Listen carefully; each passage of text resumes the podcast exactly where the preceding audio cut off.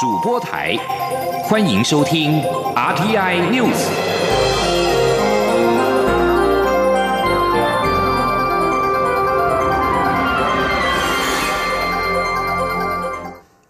各位好，我是主播王玉伟，欢迎收听这节央广主播台提供给您的 RTI News 新闻。首先带您关注。台博旅游泡泡即将出发，今天下午两点三十分将飞往博流。因应防疫措施，旅客提前六个小时，一早八点三十分就到机场报到裁剪。但是每个人都不喊累，直呼是既开心又期待。疫情指挥中心指挥官陈时中与交通部长林佳龙一早也抵达桃机视察。陈时中也将等待所有的旅客裁剪报告出炉，确保旅客能够顺利起飞。今天央广记者刘品希的采访报。台博旅游泡泡首发团班机一号下午两点三十分自桃园国际机场起飞，首发团共有一百名旅客。旅客一早八点三十分就集合报道，每个人雀跃的心情全写在脸上。九点开始依序排队裁剪，裁剪后便到专属休息区等待，过程一切顺利。结果将于中午十二点三十分前全部出炉。旅客陈先生表示，等了很久，终于可以出国，心情很好。对于提早六小时报道裁剪，一点也不觉得累，心情很好，就像是回到疫情之前还可以自由飞翔的日子那种感觉。会觉得很辛苦吗？因为这次裁剪等于是六小时前就来机场。不会不会，因为这是规定，我们要按照规定走。旅客陈小姐也说，能够出国的心情太高兴了。觉得很累啊，就难得出来玩，可是要提早六小时就要过来裁剪。哎，不会，因为是呃疫情之后的第一次，嘿，还好。回味很久，然后出国心情怎么样？哎，很高兴，太高兴了。疫情指挥中心指挥官陈时中跟交通部长林佳龙一早九点也抵达桃机，听取简报，并实地视察旅客动线跟裁剪规划。陈时中表示，在等待 PCR 检验报告的期间，旅客应该尽量小规模接触。指挥中心也做好万全准备，派驻防疫医师现场驻守，一旦验出阳性个案，将立即展开疫调，后送医院。哦，现在疫调医师最主要是要判断相关的症状跟接触的一个情形。哦，如果有阳性的个案，那他们非常有经验。哦，所以我们请有经验的防疫医师驻守在现场，那处理任何可能的一个状况，然后做出应应最好的应应作为。旅游泡泡彩团进团出，旅客出入境的动线也分流，有专属的动线、厕所、免税商店等，将相关的风险降到最低。陈时中认为这次是很好的演练，未来如果要扩大开放旅游泡泡，就能够做得更好。央广记者刘聘熙在台北的采访报道。而博流总统惠树人今天也将搭乘下午首班台博旅游泡泡华航班机返回博流。访团一行人在今天上午抵达桃机第二航厦出境大厅，进入裁剪站裁剪。除了博流，目前关岛也积极与台湾联系，希望促成旅游泡泡。对此，交通部长林佳龙今天表示，双方持续交换意见，但是尚未达到送件的阶段。继续要关注的是台海情势。国安局长陈明通今天到立法院报告时指出，由于外界不断升高对中共涉及主权议题的压力，加上今年是中共建党百年，明年召开二十大将升高中共与外部冲突的风险，恐怕增加我国国安应处压力。海巡署也指出，中共不排除会透过船只及军舰压迫台湾，可能引起小规模摩擦及突发事件，我方必须持续关注。前天记者欧阳梦平的采访报道。立法院外交及国防委员会今天邀请国安局、外交部、国防部、陆委会及海巡署等部会报告近期美中台三边关系及周边海域情势发展对我国安影响，并被质询。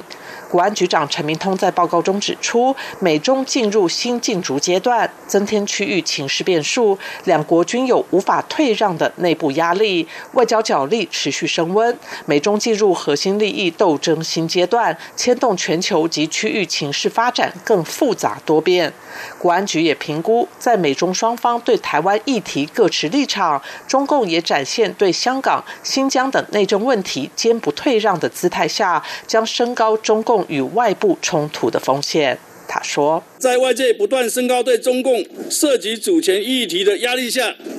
加上今年是中共所谓的庆祝建党百年，明年召开二十大，那么习近平是将对内展现足以。应处主权议题的能力，这些将促使中共在涉及主权议题上升高与外部冲突的风险，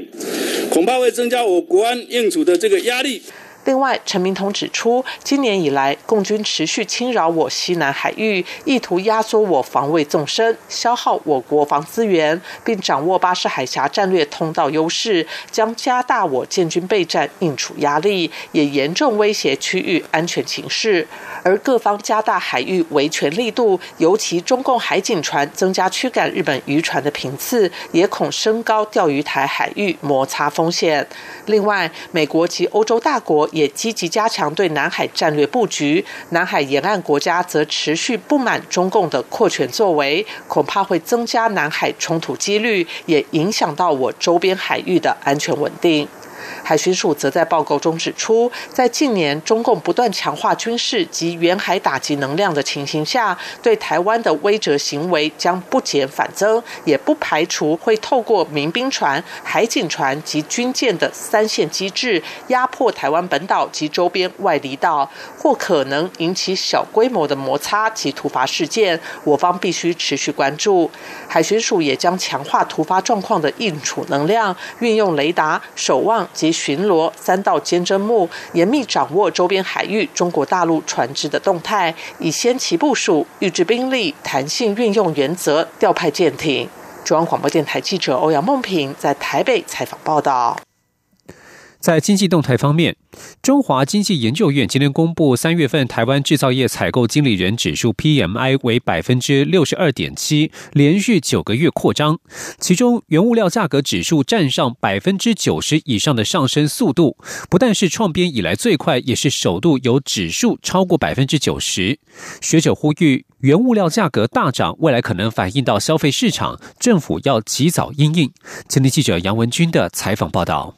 中经院一号公布三月台湾制造业采购经理人指数 PMI 为百分之六十二点七，连续九个月扩张。尽管指数续跌零点五个百分点，但已连续五个月维持在百分之六十以上的扩张速度。非制造业采购经理人指数 NMI 则攀升三点一个百分点，来到百分之五十五点二，连续十个月扩张。中经院院长张传章指出，制造业及非制造业对未来半年展望。指数都创创编来最快扩张速度，其中电子及光学产业、交通工具产业、机械设备产业都有百分之八十以上的扩张速度。值得注意的是，制造业原物料价格指数占上百分之九十以上的上升速度，是创编来最快，也是第一次有指数超过百分之九十。张传章分析，包括原物料、油价、营建建材、大宗物资，确实有价格大幅上涨的趋。是要及早应应。他说：“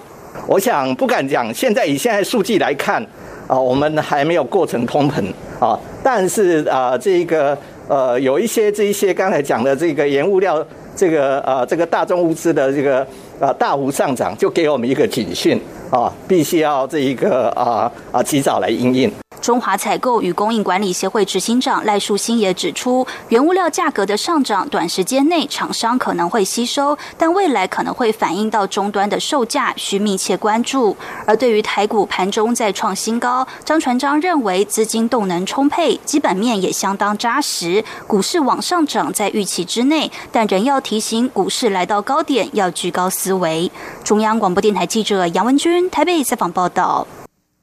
插播最新消息，台博旅游泡泡全团将能够顺利出发。中央流行疫情指挥中心指挥官陈时中在今天中午十二点宣布，所有旅客的 PCR 检验都是阴性，旅客已经陆续 check in 通关。继续关注的是国内的文化建设，公示争取文化部每年高达新台币十亿元的国际影音串流平台，却因为不符标规而遭到否决。文化部长李永德今天在立法院教育文化委员会上表示，还在思考下一步该如何处理。但是他强调，如果今年八月还未开播，该计划将终止，而他会提头来见，负全部责任。今天央网记者张昭伦的采访报道。文化部建制国际影音串流平台计划采限制性招标标准公示提案，但审议结果公示提案内容中却没有如标规要求提出设立独立并且具有国际传播专业的专责经营团队、专属影音制播及办公室行政作业空间与相关经费应设立专户专款专用等计划，最后遭到审议委员会否决，以致流标，让外界感到讶异。立法院教委会一号上午邀请文化部长李永德就发展国际影音串流平台与空总台湾当代文化实验场进度规划及展望进行专案报告。超越立委关切，公示提案未过，未来国际影音串流平台究竟要如何往下走？李永德表示，公示争取国际影音串流平台失利，他自己也非常意外。他说，未来有三条路可以走：第一，人采限制性招标，但如此一来，按照采购法规定，公示将失去争取资格；第二，不排除由文化部成立基金会经营。第三，公开招标。刘永德表示，会在一个月内确定采取何种形式。刘永德在回应国民党立委林奕华质询时，更进一步做出承诺：若八月国际影音串流平台还未开播，该计划将终止，他也会负起责任。刘永德说：“我跟委员保证了，如果到今年八月哈，这个平台还没开播，我提头来见。哦，所以变成你现在又延到八月了？不是，本来六月现在延到八月。年终是那个确定哈，确定这个营运团队了。”我到那个时候还没有找到适合的营运团队，我这个计划停止，然后我负责，哎，我负责。李永德表示，他最希望的营运模式是组成国家队来负责，而且一定要做好，否则宁可不做，因为一旦开始做不好，后面就很难收拾。同样练习的公司总经理徐秋华表示，若还有机会，公司一定愿意再争取国际影音串流平台。负责执行国际影音串流平台前导计划的中央社社长张瑞昌则表示，未来是否争取国际影音串流平台营运，仍需要经过董事会决议。中国电台记者张超伦台北综报道。关注国际焦点，在缅甸军政府持续暴力镇压争取民主的抗议者之下，联合国缅甸特使博奇纳三十一号请求联合国安理会对缅甸不断升高的危机采取行动，并且警告缅甸有出现内战以及即将发生大血洗的风险。自从缅甸军方发动政变之后，已经有超过五百二十人在抗议当中丧命。波奇纳在安理会的闭门会议当中呼吁理事会考虑所有可能的工具，采取集体行动，做出正确的行动，来避免一场多方面的大灾难。但是，被视为是缅甸盟友的中国，则是排除制裁的选项。中国大使张军告诉安理会，单方面施压及呼吁制裁或进行其他压迫性措施，只会加剧紧张与对立，是毫无建设性的。而在这一场会议之前，被关押的缅甸实职领袖翁山苏基的法律团队表示，目前翁山苏基看起来健康状况良好。马尼拉当局在昨天发表声明，对于中国船只持续非法集结在南海的牛轭礁表达关切，并且指中国海上民兵船已经进一步扩散到菲律宾占有的自由群岛和其他岛礁。声明指出。菲律宾呼吁中国即刻召回这些悬挂中国国旗的船只。这些海上民兵船的集结，对菲律宾在专属经济海域和平行使主权构成了威胁。当局已经加派海军、海巡和渔业及水产资源局的船只，加强例行巡逻。西菲律宾海国家工作小组三十一号表示。菲国军方海空巡逻时发现，大量的中国海上民兵船持续集结在南沙群岛牛轭礁。从三月七号的两百二十艘，三月二十二号的一百八十三艘，三月二十七号的一百九十九艘，到了三月二十九号，仍有七十七艘中国民兵船停泊在牛耳礁海域。除了牛耳礁之外，菲国在西门礁监测到一百五十一百一十五艘的中国民兵船，中业岛监测到四十五艘。另外，在自由群岛的美济礁、永暑礁和主碧礁发现五十艘中国船只，在美济礁还发现了四艘中国人民解放军船舰。中国驻菲大使馆对此表示，中方一些渔船在牛二礁附近避风，这很正常，没有所谓中国海上民兵船，希望有关方面理性看待。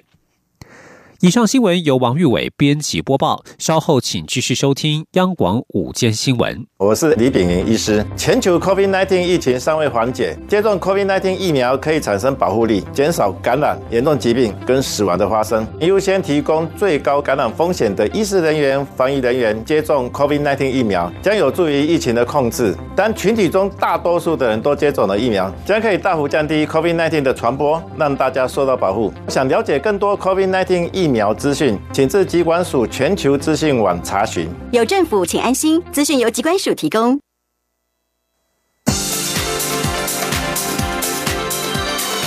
这里是中央广播电台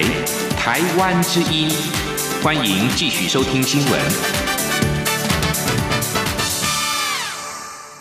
欢迎继续收听新闻，我是陈怡君，来关注台美关系。针对拜美国的拜登政府将重新发布对台交往准则等媒体的报道，外交部发言人欧江安今天表示，我国政府会以务实的态度，秉持互信、互惠、互利的原则，持续与美方密切沟通、紧密合作，一步一脚印，稳健深化台美全方位的合作伙伴关系。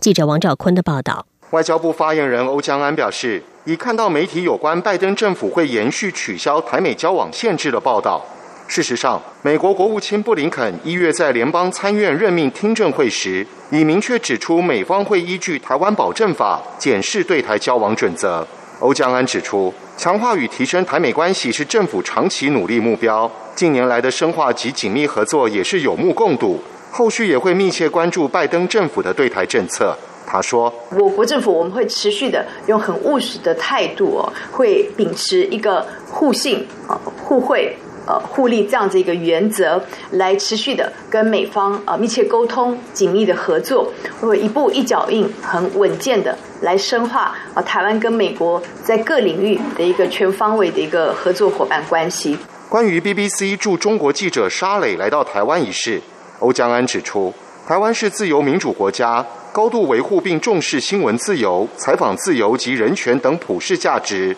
由衷欢迎各国媒体记者来台采访或驻点，享受台湾的言论自由。这是一个很安全、很自在、很透明的环境。欧江安表示，目前有七十二家国际媒体、一百二十六位人员派驻在台，从二零二零年至今新增二十一家，其中包括三十九位记者。有蛮多家是从中国香港改派驻点台湾，此事也证实台湾是自由民主的灯塔。中央广播电台记者王兆坤台北采访报道。英国 BBC 驻中国记者沙磊因为受到北京当局的压力与威胁，已经调派到了台湾。沙磊在接受 BBC 访问的时候表示，过去几年在中国采访一直受到当地的政府压力以及威胁，而这样的状况在最近几个月以来越来越恶化，因而决定移往台湾。即使当他与家人要离开北京机场的时候，后方都仍然有便衣公安跟监着，并且尾随他们到出境大厅。他说：“这就是目前在中国采访的现实。”监察院认为，空军办理爱国者三型飞弹重建采购时越权，没有按照程序办理，通过了纠正案。对此，国防部副部长张哲平今天受访表示，国防部已经惩处了为师人员，并且深切检讨，对后续管制会做出明确的修订。这种事情未来不会再发生。对于爱国者三型增程型飞弹规划，将会在二零二五、二零二六年分批完成交运以及部署的作业。张哲平表示，兵力部署是机密，他不方便说明，但所有军事筹获、部署以及运用都有相关的规划，国防部也都按照规划在执行。中国从三月一号开始片面宣布暂停台湾凤梨输入。农委会在今天携手了国内的四十家电商平台，进一步邀集全民相挺台湾凤梨，并且从即日开始到六月底，只要在农委会合作的电商平台购买台湾生鲜以及鲜冻凤梨，就能够有新台币五十元的消费回馈金。农委会也强调，台湾凤梨的种类很多，目前已经有二十三种芒果凤梨，也有农民在种植，消费者都有机会可以品尝到。记者陈林信宏的报道。自从中国宣布暂停台湾凤梨进口后，不仅国内各大企业相挺，陆续透过农委会或是产地购买，外销也获得澳洲、新加坡和日本青睐。台湾凤梨种植面积广，达到八千多公顷，年产量四十二万多公吨。从农历过年后，就陆续从屏东、嘉南等地往北采收。特别是屏东就占了整体产量三成，其他南投、嘉义和台南各占百分之十五。虽然都以种植金钻凤梨为大宗，但由于纬度不同，各地产出的凤梨也有不同风味。由于凤梨产季持续到六月下旬，清明节过后更是产量大出的时候。为了稳定凤梨价格，农委会一号也宣布和国内四十家电商平台合作。民众只要在农委会合作的电商平台购买生鲜与鲜冻凤梨，就能拿到五十元消费回馈金。农委会副主委陈君基说：“一般来讲，就是清明过后，就是台湾凤梨的盛产期开始，哦，一直到六月底这段时间。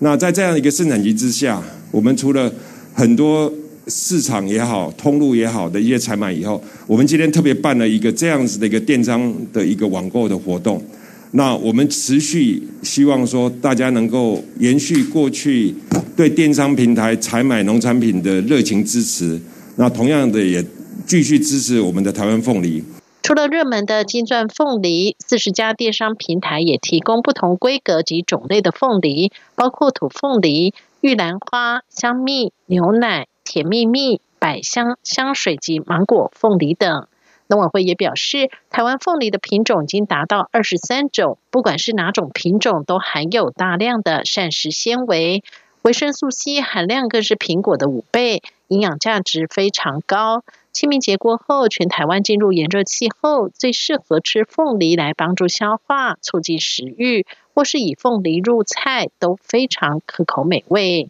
中央广播电台记者陈琳信鸿报道：桃园地检署侦办调查局遗失六点五公斤毒品案，意外的查出了航机站前机动组长疑似与贩毒集团勾结，从中获取不法利益，震惊社会。调查局长吕文忠今天对此案再次的致歉，表达遗憾，并强调此案发生之后已经全面检讨，不管从毒品的保管、运送或者是后续销毁，所有程序都加强管控，调查局也会全力配合侦查。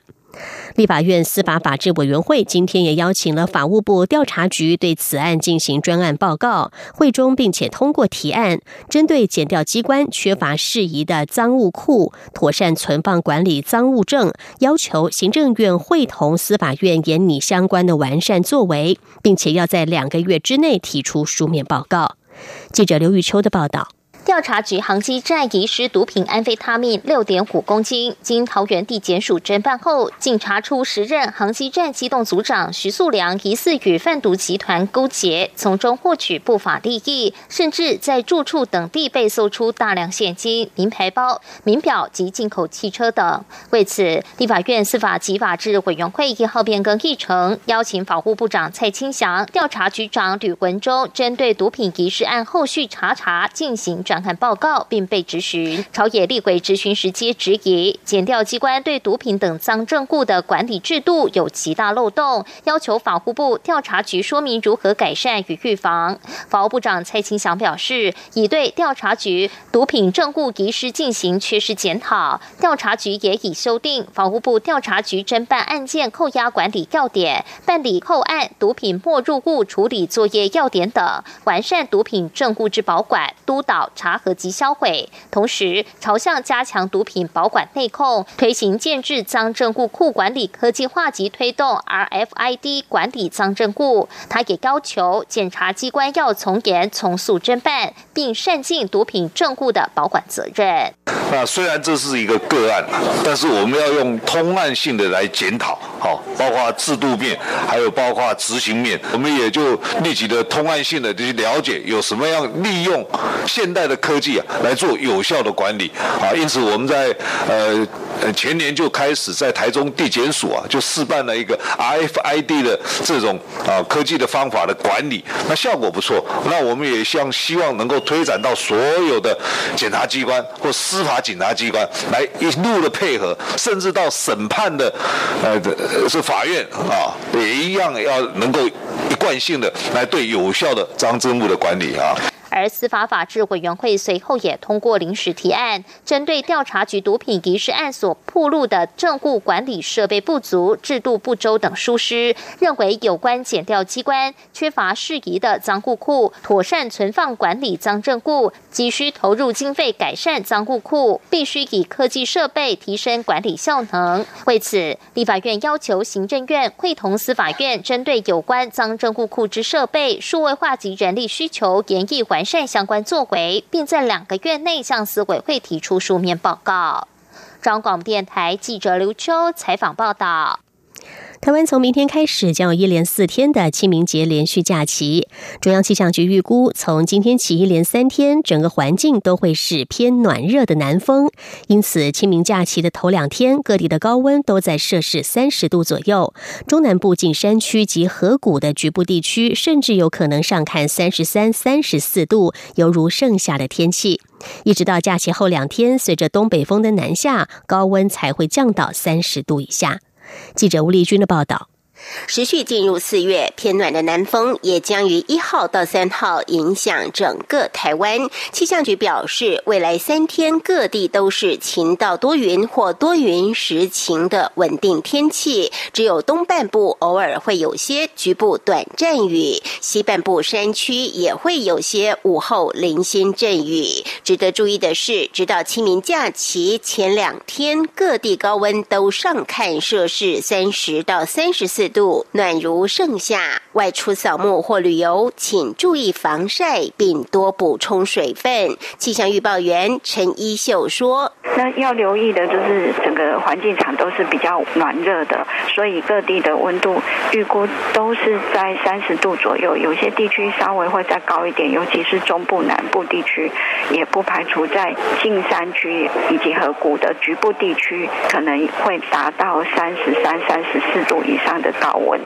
不过，随着东北风在四号、五号南下，北台湾云量也会稍微偏多。因此，包括北部及宜兰地区，除了早晚偏凉之外，白天高温也只有二十二三度，和前两天的高温有些落差。至于中南部，仍维持多云到晴的天气，高温也只有略降到二十八九度，还是有些闷热。至于连假期间，各地早晚低温大约都是二十到二十四度，但是假期结束的六号清晨肯。能下探十八九度。此外，假期后两天，北部及东半部也会出现一些地形性降雨，但是中南部只有山区会有些午后零星雨，短期内仍无法疏解旱象。气象局也提醒，虽然六号、七号会恢复稳定的天气形态，但是八号到十号可能会有一波较强的东北季风来袭，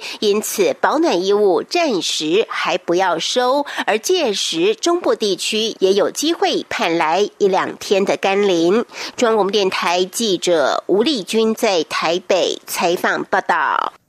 新闻焦点来到香港，包括一传媒集团创办人黎智英在内，因为在二零一九年组织及参与香港历来最大规模的民主示威活动之一，而被控非法集会的九位民主派人士，其中有七个人在今天被判罪名成立。这九个人包括黎智英。民主党前主席李柱铭、香港立法会前议员吴婉仪，还有李卓人、梁国雄、何秀兰、何俊仁、梁耀忠以及欧诺轩，这九人被控在二零一九年八月十八号组织一场未获授权的反送中集会。当年香港民众为了争民主，并向港警就责，而连续七个月走上街头抗争。这场八一八流水式集会是其中规模最大的行动之一。根据组织单位的估计，参与人数多达一百七十万人，几乎可以说是每四名香港居民就有一个人上街抗争。不过，这个数字难以获得独立证实。根据日本大阪府立大学指出，京都知名的樱花已经在今年三月二十六号盛开了，成为自开始有记录以来，长达一千两百年以来所出现最早的樱花盛开日。大阪府立大学环境科学教授青野敬之表示，开花日的提早反映出气候变迁的严重。大阪府立大学所搜集的进度包含了京都寓所的法律文件以及中世纪的一些记录。而樱花盛开在日本拥有非常悠久的历史及文化渊源，以及象征春天的到来，数百年来也不断激发出艺术家和诗人们的灵感。由于日本防止 COVID-19 的紧急事态宣言全面解除，最近不少民众也涌入了热门的赏樱景点。以上 T I News 由陈义军编辑播报，谢谢收听，这里是中央广播电台台湾之音。